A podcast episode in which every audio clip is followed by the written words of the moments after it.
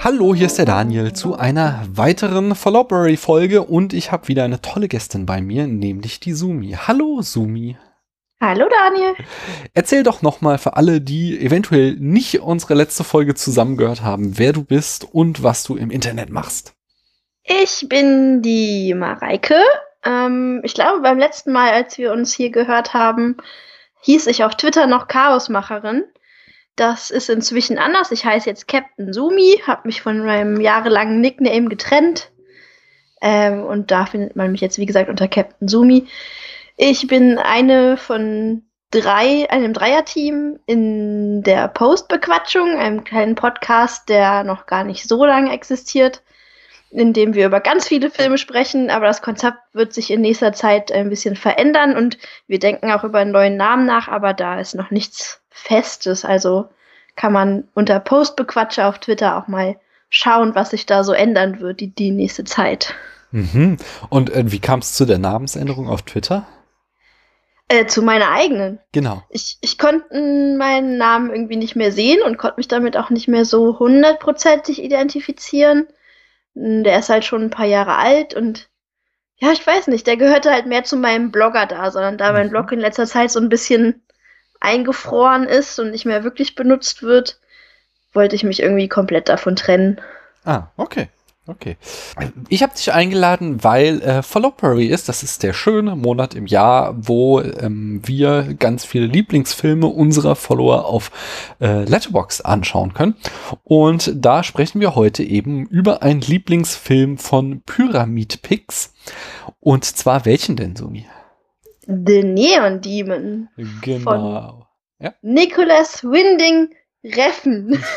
ich bin immer bei dem letzten Namen, äh, also Winding kriege ich noch hin, aber Reffen weiß ich immer nicht, ob ich das so richtig ausspreche. Er ist ja Däne, glaube ich, nicht? Von daher ist richtig. es wahrscheinlich irgendwie eher Nikolas Winding Reffen. Ja. Äh, wobei das wahrscheinlich katastrophal war, weil ich überhaupt nicht weiß, wie man Dänisch ausspricht. ähm, wie fandst du denn Neon Demon? Neon Demon.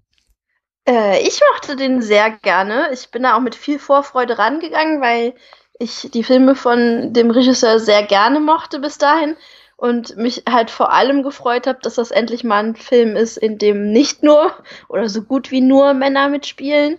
Mhm. Ähm, das hat mich eigentlich am ehesten ins Kino gelockt. Allerdings fand ich auch seine anderen Filme, die ich bisher gesehen habe, alle eigentlich gut und hätte den mir so oder so wahrscheinlich angeguckt. Mhm. Äh, welche anderen Filme hast du denn von ihm noch gesehen? Äh, Pusher 1 und 2, den mhm. dritten leider bisher noch nicht. Valhalla Rising, der einzige Film, der mir bisher nicht ge gefallen hat, ist das. Mhm. Ähm, Drive, Only God Forgives und Bronson fand ich alle Oh, das, das, ist ja schon fast äh, bis auf ähm, Pusher 3 ist es ja eigentlich seine komplette Filmografie, oder? Ja, es gibt noch so ein paar kleine Sachen, ja. aber das okay, sind so die größten. Die Leuchttürme. Mhm. Ja. Mir, also ich kenne nur Drive bisher von ihm. Äh, den mochte ich sehr. Äh, also ma, ich mag, also ich hab so ein, bin so ein kleines Weichei mit so super expliziter Gewalt kann ich nicht so gut. ähm, und die ist ja, die bricht sich in Drive ja in einigen Szenen ganz schön äh, Bahn. Äh, und äh, außerdem hab, kann ich halt auch nicht so viel mit Autos anfangen. Das war dann bei Drive auch nicht so.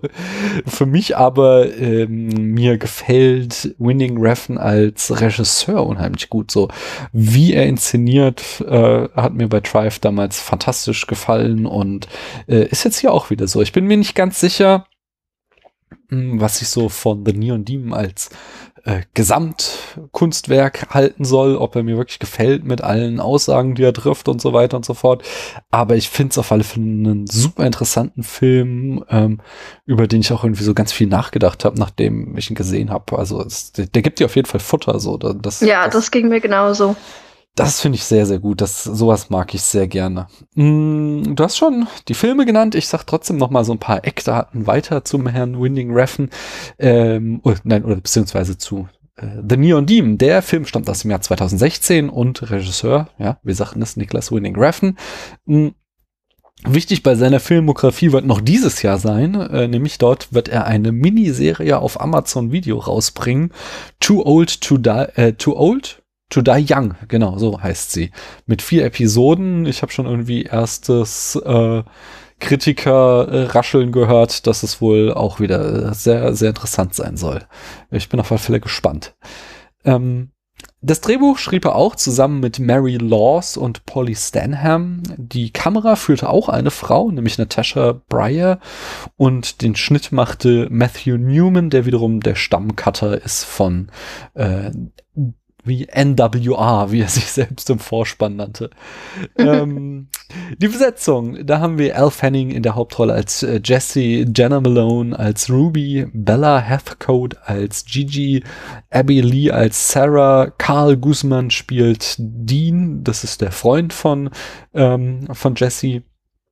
Abby, nee, dann hatte ich schon Christina Hendricks in einer kleinen Rolle als die äh, Agentin Roberta Hoffman und Keanu Reeves auch in einer kleinen Rolle als den ganz schmierigen äh, äh, Motel-Besitzer oder Motel-Manager Hank. Mm, das Budget lag bei sieben Millionen Dollar, also so oberer Indie-Bereich. Allerdings ist der Film äh, richtig schön gefloppt und hat nur 3,4 Millionen weltweit wieder eingespielt von seinen sieben Millionen. Und äh, beim Genre sind wir hier irgendwo zwischen einem Thriller und einer Milieustudie. Erzähl du uns jetzt bitte doch mal in fünf Sätzen mehr oder weniger, worum es denn geht in The Neon Team. Gerne. Also es geht um die junge Jessie, die erst kürzlich nach Los Angeles gekommen ist und Model werden will ähm, sie ist ganz schnell sehr beliebt weil, wegen ihrer natürlichen Schönheit und alle wollen sein wie sie und bewundern sie oder wollen ihr irgendwie nah sein aus irgendeinem Grund. Und das ist eigentlich auch alles, was man schon verraten kann, ohne groß zu spoilen. Mhm. Genau. Ähm, ich habe noch einen Fun Fact, den ich sehr, sehr spannend fand in Bezug auf den Film, nämlich, dass äh, Nicholas Winding Refn farbenblind ist. Er kann nur die Grundfarben sehen äh, und starke Kontraste wohl. Äh, und also der ganze Film ist eine Farbexplosion, von daher ist das wirklich sehr, sehr erstaunlich. Also ich weiß nicht, ob er sich da auf seine Kamerafrau stark verlassen hat oder ob er äh, das so gut konzeptionieren kann, trotz seiner äh, Farbenblindheit. Ja, und Farben spielen auch in den anderen Filmen halt ganz große Rollen. Jetzt Drive, Only mhm. God Forgives und Valhalla Rising vor allem sind halt, gerade Valhalla Rising spielt ganz viel mit krassen, plötzlichen Farben und so. Und das ist schon, mhm. ist schon beeindruckend, wie er damit so spielen kann. Ja, ich, ich kann mir stark vorstellen, ähm, dass es einen Menschen auch noch umso mehr fasziniert, wenn man da eben eine Schwäche hat, äh, dass man dann von so einem Thema entsprechend angetan ist. Also und hier lebt es halt total aus.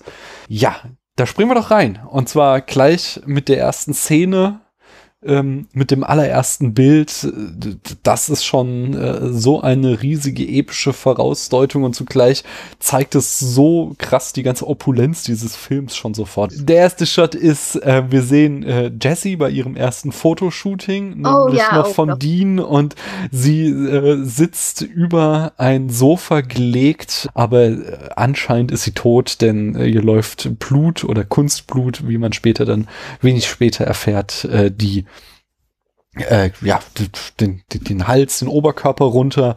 Und das Ganze ist halt in so krasse Neonlicht getaucht, äh, sehr viel lila, äh, ja, aber auch irgendwie sehr, sehr viel Gold, Silber, also wirklich, wirklich krasse, bunte Farben haben wir da.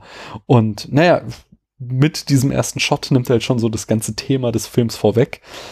Hm, ich weiß gar nicht, wie, wie viel wir reden können, ohne äh, schon tief ins Spoiler-Territorium reinzugehen. Ja, das äh, ist bei dem Film sehr schwer, finde ich, weil also ich finde, das ist so ein Film, einer von den Filmen, über die man vorher möglichst wenig wissen sollte. Also das wenn stimmt. man die noch nicht gesehen hat. Ja, ich würde ich würde einfach tatsächlich, wenn ihr, wenn ihr nicht gespoilert werden wollen, wollt, dann würde ich euch jetzt schon bitten, quasi äh, bis zum Ende vorzuspringen, bis wir dann vielleicht unsere äh, Bewertungen abgeben. Denn, ja, du sagst es schon, ich glaube nicht, dass wir vieles reden können über den Film, ohne ins Eingemachte zu gehen. Äh, ich, ich möchte nochmal betonen, das haben wir schon so angedeutet, dass irgendwie Farben, Bilder und Musik einfach total großartig sind und was ich irgendwie an äh, Nicholas Winding Reffen total cool finde, ist, dass ich ähm, äh, immer das Gefühl habe, dass er seine Kamera, er benutzt sie, er bewegt sie ja sehr, sehr sparsam und dass ich immer das Gefühl habe, ähm, dass er sich über jede Kamerabewegung Gedanken macht. Und das finde ich total cool. Also hier wird zum Beispiel sehr, sehr viel mit Spiegeln gespielt, dass die Kamera vor irgendwelchen Spiegeln steht oder die Protagonisten durch Spiegel filmt und ähm, äh, der ganze Film ist ja auch so ein, so ein, so ein Spiel mit verschiedenen Identitäten und ähm, äh, verschiedenen Bildern und Selbstwahrnehmungen so. Das äh, sorgt aber auch dafür, also das, was ja. du ansprichst, dass, dass er so, so sich quasi gefühlt über jeden Frame Gedanken macht. Genau. Sorgt auch dafür, dass seine, seine Filme einfach visuell alle unglaublich schön sind und du könntest an jeder Stelle Stopp machen, mhm. auf Pause drücken auf Print drücken und dir ein Poster davon machen. Ja, das stimmt. Das ist also, es sieht alles extrem gut aus. Und ähm, aber es geht halt darüber, also es, es gibt halt viele Filme, die irgendwie äh, äh, einfach toll aussehen. Ähm, aber ich finde, bei ihm geht es immer noch so einen Schritt weiter, weil ich, also ich mag das sehr, sehr gerne, wenn ich das Gefühl habe, dass äh, der Regisseur mit seinen Kamerabewegungen und seinen Kameraeinstellungen äh, eben auch noch filmisch erzählt und immer noch irgendwie eine extra Information gibt. Also es gibt da zum Beispiel relativ am Anfang, äh, nach diesem ersten Fotoshooting, wird da äh, Jesse mitgenommen von, äh, wie heißt hier die Rolle von Ruby. Äh, genau, von Ruby auf so eine Party und sie trifft dann da auf diese Models und ähm, da gibt es so eine Szene im, im, äh, in der Toilette von diesem Club und allein so, wer wie wann zu sehen ist äh, und wer jetzt so den Dialog quasi dominiert, ähm, das sagt so, so viel über den Film und die Charaktere aus. Und das, ja, ja das finde ich einfach cool. Sowas begeistert mich. Das finde ich sehr, ich, sehr schön. Ich finde auch sehr spannend, dass der ja eigentlich fühlt sich das ja an, als wäre es eine reale Geschichte. Also da ist jetzt nicht mhm. irgendwie mit großen Fantasy-Elementen, aber es gibt immer so ein paar Kleinigkeiten, wo man sich denkt, das ist halt nicht echt, was da gerade, also zum Beispiel auf dieser Party, da sind dann die drei, nee, vier äh, Mädchen, Frauen sind einfach alleine auf diesem Klo. Mhm. Und das wird auf keiner Party, die so bevölkert ist, passieren, dass, mhm. dass diese, diese Toilette einfach so leer ist. Oder auch dieses Fotoshooting in der allerersten Szene. Sie liegt auf diesem Sofa mit diesem blutverschmierten Hals und Arm und bewegt sich aber auch gar nicht. Also das macht halt für ein Fotoshooting eigentlich keinen Sinn, weil äh, der Fotograf macht immer und immer wieder das gleiche Foto. Also sie posiert gar nicht, sondern sie hat einfach nur diese eine Pose. Was, was halt irgendwie in Wirklichkeit auch so nie vorkommen würde. Und es, ich kann mir vorstellen, dass es vielen gar nicht in diesem Moment komisch vorkommt und man erst im Nachhinein denkt, so, hm, irgendwie, irgendwas ist da komisch gewesen. Ja, jetzt mal das ja dann auch noch irgendwie halt so später wird irgendwie darüber gelästert, was das für ein äh, quasi Amateur-Fotoshooting war, aber das ist halt irgendwie total opulent schon ausgestattet und ähm, eigentlich war es ja nur ihr Freund, der Fotos von ihr gemacht hat oder, oder sie sind ja gerade erst so am Anbändeln, aber er ist halt auch irgendwie ein aufstrebender Fotograf, der da Karriere machen möchte in LA und äh, da hast du vollkommen recht, das ist irgendwie passt das alles nicht zusammen. Hm, ich habe so eine Analyse äh, gesehen in so einem äh, YouTube-Video, weil mir, mir haben vor allem die ganzen Dreiecke äh, keine Ruhe gelassen. Der ganze Film äh, wimmelt voller Dreiecke und mhm. äh, ich äh, habe es nicht auf die Reihe gekriegt, was es zu bedeuten hat, außer natürlich, dass hier ähm, ähm, Ruby, Gigi und wie heißt die dritte? Sarah ein Dreieck bilden, halt als, als Dreierbund, so und äh, ja ähm, ist in diesem in diesem Video, was ich ja gesehen habe, wurde die Analyse dann aufgemacht, dass der, äh, dass die drei sich sehr stark äh, wie so ein äh, heidnischer Hexenzirkel verhalten und dass es ähm, da, äh, also es wird auch zwischendurch sehr viel irgendwie über den Mond gesprochen mal äh, und dass der da irgendeine Rolle spielt. Es ist ja dann äh, später äh, geht es ja dann auch sehr stark irgendwie um, also also Kannibalismus kommt ja vor äh, und eben so diese dieses, dieses, äh, die Kraft einer Jungfrau in sich aufnehmen, was so ähm, Motive sind, die ja auch noch zum Beispiel im Christentum dr äh, drinne stecken, so mit dem Leib Christi, den man symbolisch ist, äh, der halt eben so aus alten heidnischen Religionen äh, quasi überliefert wurde. Ja, es, es, es gibt also sehr, sehr viele Motive, wie man auch äh, sich es gibt so eine total weirde Szene, wo ein Puma in, äh, in diesem Motelzimmer von Jesse ist und man sich da auch Gedanken machen kann, was das ist, was dann halt auch wieder sehr gut in so eine Naturmagie-Ecke sich hineininterpretieren lässt. Das hat mich und meinen Partner auch irgendwie sehr beschäftigt, diese Szene, als wir aus dem Kino kamen damals. Mhm. Und äh, äh, gerade ihn, was, was ich sehr witzig finde, weil ich ja eigentlich mehr so der Cineast bei uns bin. Und er hat dann wirklich auch exzessiv gegoogelt, was es damit auf sich haben könnte, weil diese Szene so ein bisschen out of place war. Und dann hat er aber auch gelesen, dass es wohl tatsächlich vorkommen kann, wenn du in LA dein Motelzimmer auflässt, mhm. also das Fenster auflässt, dass das wirklich schon mal vorkommen kann, dass dann einfach so ein Berglöwe in deinem Zimmer landet. Deshalb ist das halt, darf man das halt einfach gar nicht tun.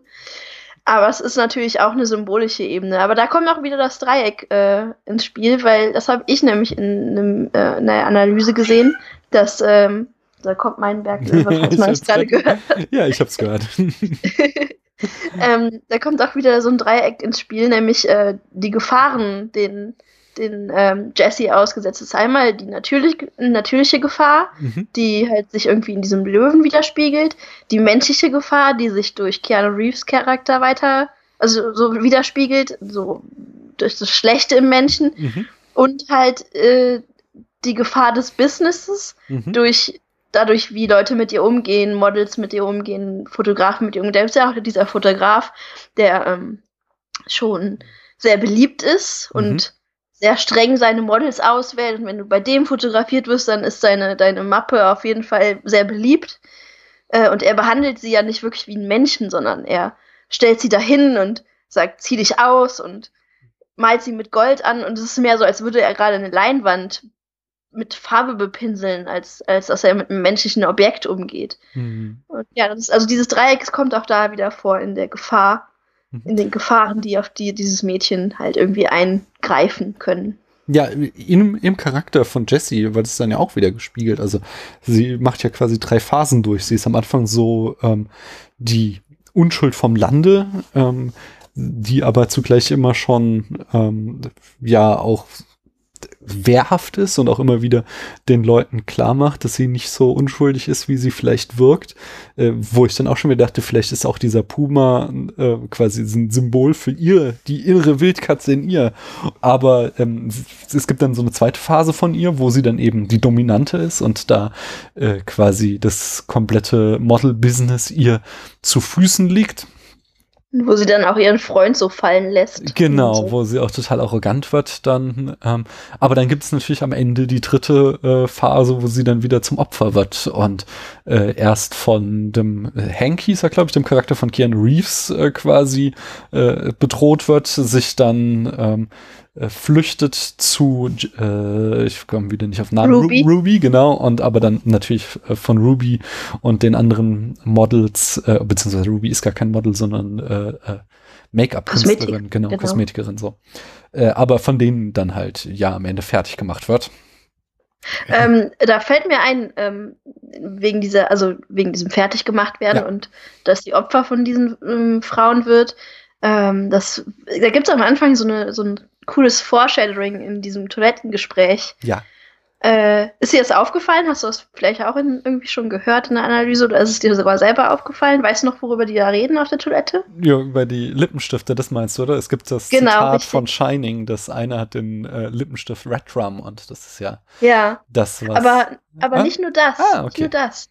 Ähm, was noch? Die reden über die Namen von Kosmetikern, also mhm. Lippenstift oder Nagellack oder so. Und das sind immer entweder haben hat es was mit zu essen oder mhm. mit Sex zu tun. Mhm. Und Ruby fragt Jesse dann, What are you? Are you food or are you sex? Und am Ende, äh, etwas später dann, äh, wenn Jesse wieder bei Ruby ist, versucht Ruby ja sie zu küssen. Mhm. Äh, und wenn sie dann merkt, das wird nichts, okay, Jesse lehnt mich ab, dann ist sie halt kein Food, äh, ist sie halt kein Sex, also muss sie Food sein. Ja, Und das ist gut. Ist sie halt am Ende Food. Das ist sehr nice. Das ist mir nicht aufgefallen. Das ist, ist wirklich, wirklich cool. Ich habe noch äh, eine, ähm, eine Referenz steckt auf jeden Fall noch drin. Am Ende nimmt halt ähm, Jenna Malone so ein Blutbad eben offensichtlich dem Blut von mhm. Jesse, wo man sich auch fragt, so meine Güte, wie viel Blut steckt denn dem kleinen Mädchen?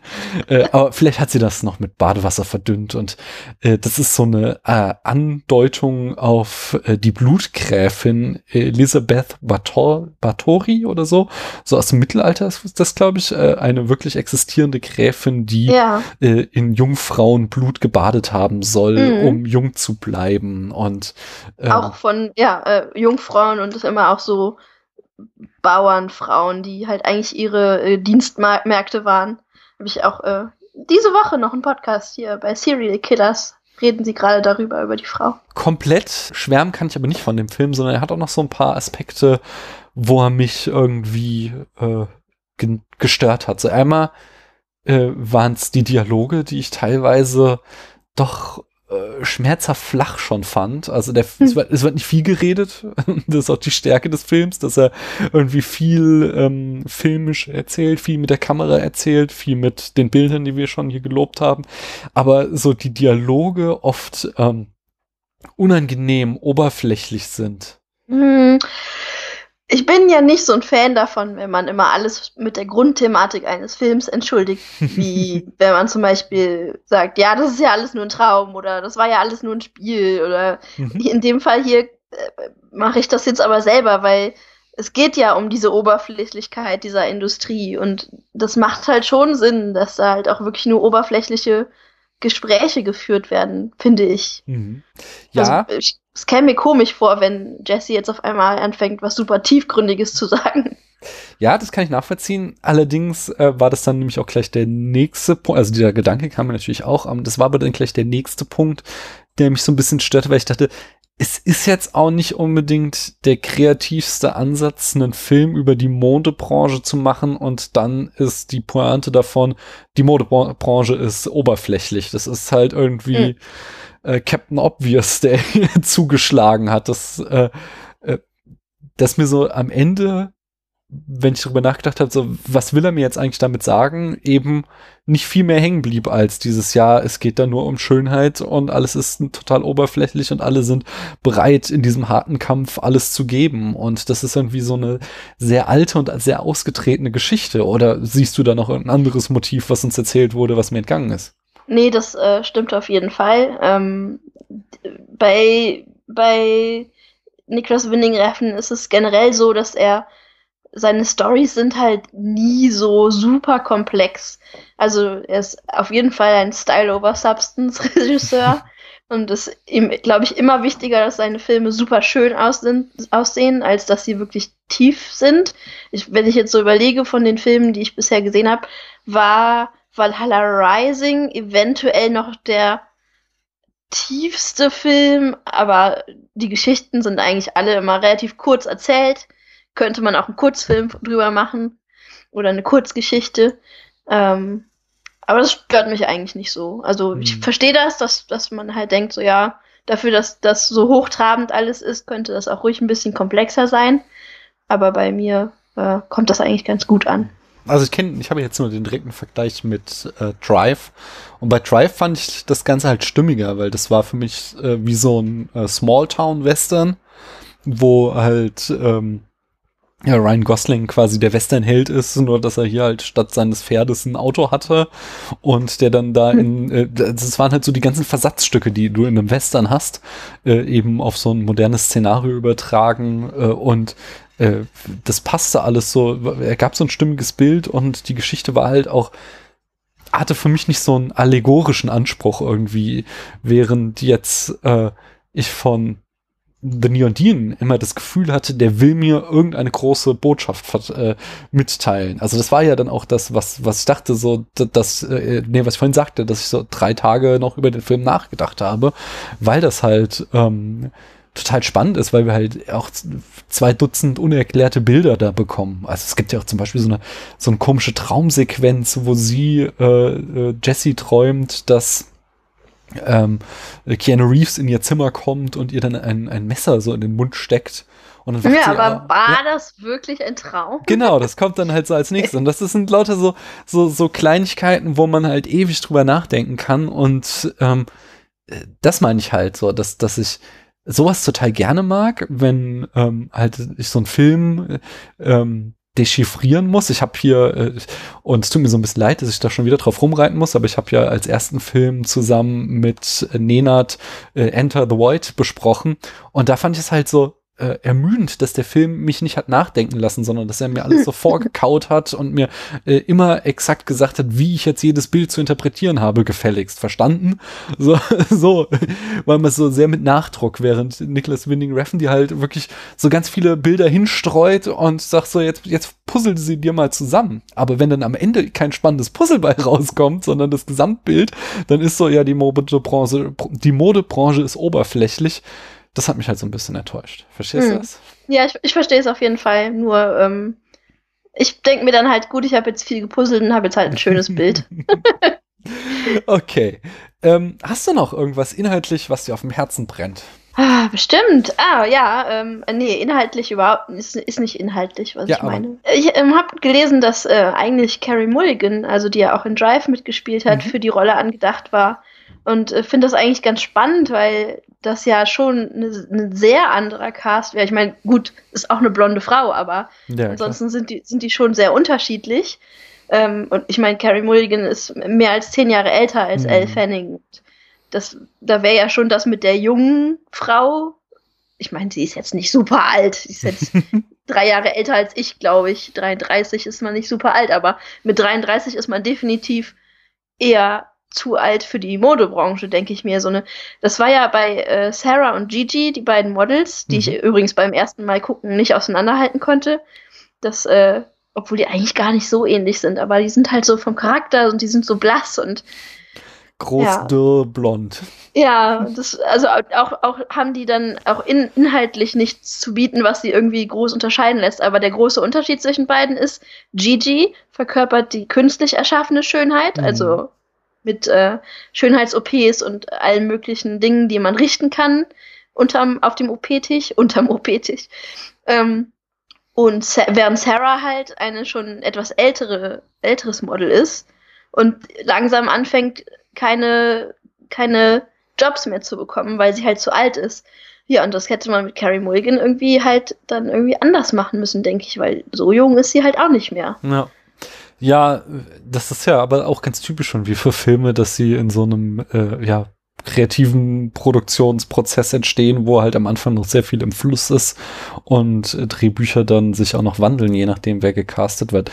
Ich finde es tatsächlich hier auch, dass Elle Fanning ähm, wie die Faust aufs Auge passt, weil die auch ähm, äh, ich habe mal irgendwie so ein so ein Artikel in IndieWire äh, gesehen, dass halt irgendwie äh, Al Fanning auch so mit dieser Teenage-Verführerin oder so mit diesem äh, Image spielt, dass sie ganz, ganz viel in ihren äh, Rollen äh, ja einfach äh, dieses Bild aufgreift. Es hat jetzt ja zum Beispiel auch letztes Jahr mit ähm, Sofia Coppola The Beguiled gemacht, wo sie mhm. auch wieder die, äh, die, jugendliche Verführerin gespielt hat und äh, wohl, ich kann, dafür kenne ich ihre Filmografie nicht gut genug, aber es noch eine ganze andere äh, Reihe von Filmen gibt, wo sie das auch aufgreift. Von daher ist es, glaube ich, schon ziemlich cleveres Casting. Ich weiß nicht, wie es mit ähm, äh, äh, ja, einer anderen Schauspielerin gelaufen wäre.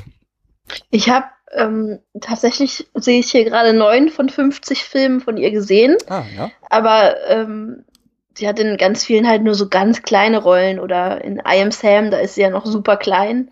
Ja, ja. Äh, das, das ist dann halt was anderes. Aber in, in dem Alter, in dem sie jetzt ungefähr ist, da war dann Neon Demon, äh, The Beguiled und Maleficent. Mhm. Äh, und ich meine, also in Maleficent spielt sie halt so eine sehr unschuldige und nicht, nicht, also weniger Lolita, also mhm. halt wirklich, ist halt eine Disney-Prinzessin so. genau. Aber gefühlt waren die Rollen in The Neon Demon und The Beguiled einfach richtig ähnlich. Und ich habe The Beguiled erst kürzlich gesehen und war dann auch ein bisschen enttäuscht und habe jetzt so ein bisschen Angst, dass sie vielleicht gar nicht so eine tolle Schauspielerin ist, sondern nur diese eine Rolle besonders gut spielen kann. So, so wie ähm, Christoph Waltz, der halt einfach jetzt feststeckt in diesem Image, das ihm Tarantino gegeben hat. So von, von dem smarten, charmanten Bösewicht. Hm. Ich finde das eher gar nicht so schlimm. Also ich finde, es gibt so zum Beispiel irgendwie äh, Schauspieler wie ähm, Harvey Keitel, die irgendwie ihre ganze Karriere lang immer nur Harvey Keitel gespielt hat oder so. Ähm, die das aber, wenn die das gro äh, ja, großartig machen, dann schaue ich mir das gerne an. Und ich bin gehört auch zu den Leuten, äh, bei denen äh, Christoph Walz nicht irgendwie den Backflash erlitten hat, sondern ich schaue mir den immer noch gerne an. Ich finde, der macht das großartig. Es ist, äh, ja, es ist tatsächlich keine große Varianz da drinne und wahrscheinlich, wenn man irgendwie so sich seine österreichischen und deutschen Produktionen vor Hollywood anguckt, hat er da ein größeres Spektrum. Aber ich mhm. ja, finde das schon nice. Und mal schauen, du sagst es eben, 50 Filme hat sie schon gemacht äh, oder 50 ja. Credits hat Elle Fanning. Und das ist halt, sie ist jetzt irgendwie Anfang 20. Das ist halt auch schon unglaublich der Hammer. Also, ich würde mal abwarten, was da noch kommt. Ja, ich bin auch sehr gespannt wieder. Ich bin bei so jungen Schauspielerinnen, immer ganz gespannt, wie sich das, oder auch Schauspielern ganz gespannt, wie sich das entwickelt, wenn man so zum Beispiel so ein Leonardo DiCaprio oder so nimmt und sieht dann, was er so für Rollen als Jugendlicher gespielt hat und wie das, man kann dann so schön über die Jahre sehen und dann fängt er an, Väter zu spielen ja. und dann, und dann mehrfach Väter oder Väter von Teenagern und wie dann die Rollen immer älter werden. Das finde ich sehr spannend zu beobachten. Da bin ich auch mal bei ihr jetzt sehr gespannt, was sie irgendwann dann mal spielen wird. Ja, das ist auf jeden Fall. Äh, also, ich glaube, vor unseren allen Augen sind ja hier die Harry Potter Schauspieler zum Beispiel erwachsen geworden. Ja, Und genau. da finde ich das immer noch sehr, sehr faszinierend, weil für mich sind jetzt immer noch die Elfjährigen aus dem ersten Film irgendwie. Und die jetzt da als Mitte 20-Jährige zu erleben, ist irgendwie strange, aber auch irgendwie lustig. Ich glaube, da können wir uns noch auf einiges gefasst machen. Ja. Wollen wir den Film äh, zusammenfassen und ihm nochmal in einem Abschlussplädoyer eine Note geben?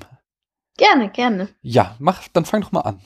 Okay, also äh, ich habe den Film, wie gesagt, damals im Kino gesehen und habe dann noch lange drüber nachgedacht und ihn dann noch sofort vorbestellt, damit ich ihn schön dann noch immer zu Hause gucken kann. Habe ihn letztes Jahr auch noch zweimal gesehen.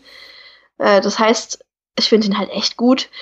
Ähm, wir sind jetzt nicht besonders auf das Ende eingegangen, also auf, auf die allerletzte Szene, äh, in der ähm, das muss man noch kurz, Entschuldigung, das müssen wir nachholen, weil es fand ich so, ähm, tatsächlich nach Drive, äh, der Mord dann an Jesse äh, ist halt super dezent gefilmt wo ich dann nach Drive dachte, so, oh, huh, ja, er ist offensichtlich. Das ist gar nicht so brutal. Nee, nee, das hatte ich jetzt nicht erwartet. Ich dachte, wir sehen jetzt irgendwie zehn Minuten, wie sie hier zerhackstückelt wird oder sowas. Und dann kommt eben die letzte Szene. Ich überlasse es dir, es zu beschreiben, was da dann passiert. Ja, ähm, also Sarah und Gigi, also vielmehr Sarah ist, ähm, nein, Gigi ist beim Fotoshooting und ähm, Sarah sitzt halt so daneben und wartet auf, auf ihre Freundin. Ähm, beide hatten gestern ein, ein leckeres Mahl, was aus Jessie bestand.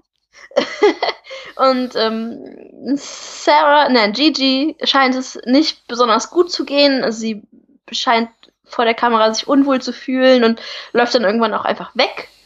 Ähm, und Gigi schaut, nein, Sarah, Gott, die ja. beiden sind so ähnlich. Also, Gigi läuft vor der Kamera weg und Sarah läuft hinterher, um zu schauen, was mit ihrer Freundin ist. Und sie sitzt dann irgendwo in der Ecke in dieser, in dieser Villa, in der sie das Fotoshooting haben und äh, weint und versucht sich zu übergeben und kann es einfach nicht aushalten, weil sie das Gefühl hat, dass, dass Jessie aus ihr raus will und schneidet sich dann auch selbst einfach den Bauch auf und übergibt sich und kotzt einfach das Auge von Jessie aus. So ein schönes, noch ganzes Glubschauge. Ja. Und Sarah. Die denkt sich auch, das können wir doch nicht verkommen lassen. Das ist so witzig, sie macht dann einfach so, ne, so ein Gesicht, in dem sie einfach so die, die Lippe so angewidert kurz hochzieht und dann wieder, wieder, wieder ganz emotionslos sie anguckt. Und man einfach so, Ugh. ganz kurz. Und dann isst sie das Auge, weil sie denkt, auch mehr für mich davon. Und das funktioniert ja für sie auch sehr gut, denn sie kriegt ja dann, obwohl sie ja schon die alternde Schauspielerin ist, in Anführungszeichen, diese Rolle, äh, mhm. diese, diesen, diesen Job, diesen Fotoshoot, wird dann einfach da eingesetzt. Hat geklappt für sie. Läuft bei ihr, ja. äh, ja, es ist äh, tatsächlich so auf den letzten Metern ist er dann nochmal extrem widerlich, der Film. Da wird dann Herr Winning Reffen sich wieder äh, treu. Äh, aber ich, ich, hatte dich unterbrochen, du warst eigentlich gerade dabei, den Film äh, auf der Letterbox-Skala zu bewerten. Ja, also ähm, ich finde den, den visuell und auch audiovisuell sehr, sehr schön. Ähm, äh, auch der Tonschnitt ist ganz toll und ich äh, bin oft dagegen, einen Film super gut zu bewerten, wenn er einfach nur schön ist, weil es gibt dann so John Carter, das ist jetzt ein extremes Beispiel, ne? Filme, die besonders schön sind, aber einfach richtig kacke. Äh, aber bei Neon Demon, der ist besonders schön und zwar auch nicht super komplex, aber es reicht mir, um trotzdem einen sehr guten Film vor äh, mir zu haben und deshalb habe ich ihm vier von fünf Sternen auf Letterbox gegeben. Und kriegt er das Herz von dir? Nee, Herz äh, ist bei mir, bin ich immer ganz äh, geizig mit. Ah, okay. Ich bin eigentlich großzügig mit meinen Herzen auf Letterbox. Also ich habe irgendwie auch, ich glaube, irgendwie 300 Rezensionen geschrieben und 290 Herzen vergeben oder sowas. Okay. Also äh, ich, ich, bin da immer sehr freigiebig mit, wobei ich glaube auch Letterbox, äh, dass wenn du zweimal einen Film bewertest, dann zählt ja, glaube ich, auch zweimal die Herzen. Äh, jedenfalls kommt mir das sehr merkwürdig vor, was das da mir anzeigt. Anyway, ähm, dieser Film bekommt kein Herz von mir, weil ich eben äh, ihn zwar sehr spannend, sehr faszinierend finde, äh, sehr gerne darüber nachgedacht habe oder auch gerne nochmal drüber nachdenke weiter, ähm, aber bis jetzt er am, auf dem letzten Meter bei mir noch nicht die große Liebe ausgelöst hat, eben dadurch, dass es für mich noch keine irgendwie befriedigende Konklusion gab. Aber ähm, nichtsdestotrotz finde ich ihn, hat er eben auch. Er bietet sehr, sehr viele äh, interessante Aspekte wie wunderbare Bilder, wunderschöne, äh, ja, coole Musik, die gut dazu passt, wie du schon sagtest, die ganze Soundkulisse, ähm, extrem gute Kameraarbeit und äh, ja, ich fühle mich als Zuschauer ernst genommen und deswegen kriegt er auch von mir vier Sterne, aber kein Herz. Das ist schön. äh, ich danke dir, dass du da gewesen bist. Wo äh, können unsere Zuhörerinnen und Zuhörer dich denn als nächstes hören?